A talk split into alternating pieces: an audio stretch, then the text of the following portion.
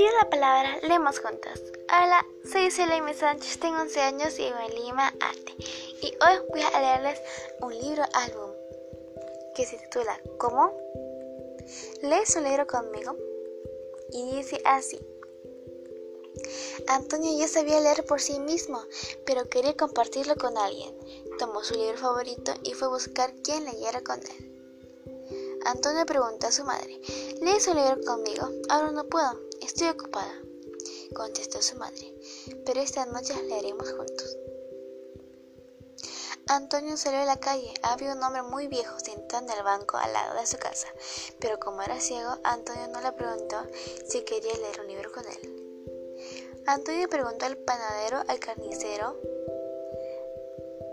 a todas las tiendas que había en su calle pero nadie podía leer un libro con él porque estaban ocupados. Y así Antonio se quejó. Todo el mundo está ocupado. No estés triste, joven. Sonó una voz detrás de él. Antonio dio la vuelta a ver quién le hablaba. Era el hombre ciego. Antonio se acercó y sentó a su lado en el banco. ¿Cómo me puedes ver? le preguntó el niño. No te puedo ver, contestó el hombre, pero te puedo escuchar. Acércate, por favor, te quiero pedir algo. ¿Qué quieres? le preguntó. Es que nada tiene tiempo para mí tampoco, contestó el viejo. Te quiero pedir que hables conmigo un rato. Cuéntame alguna historia. Muy feliz, Antonio abrió su libro por la primera página y empezó a leerle la historia. Fin. Mm, gracias.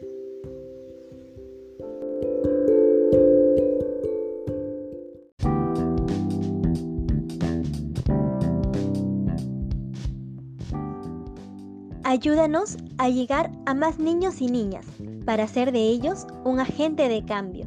Síguenos en nuestras redes sociales y pasa la voz.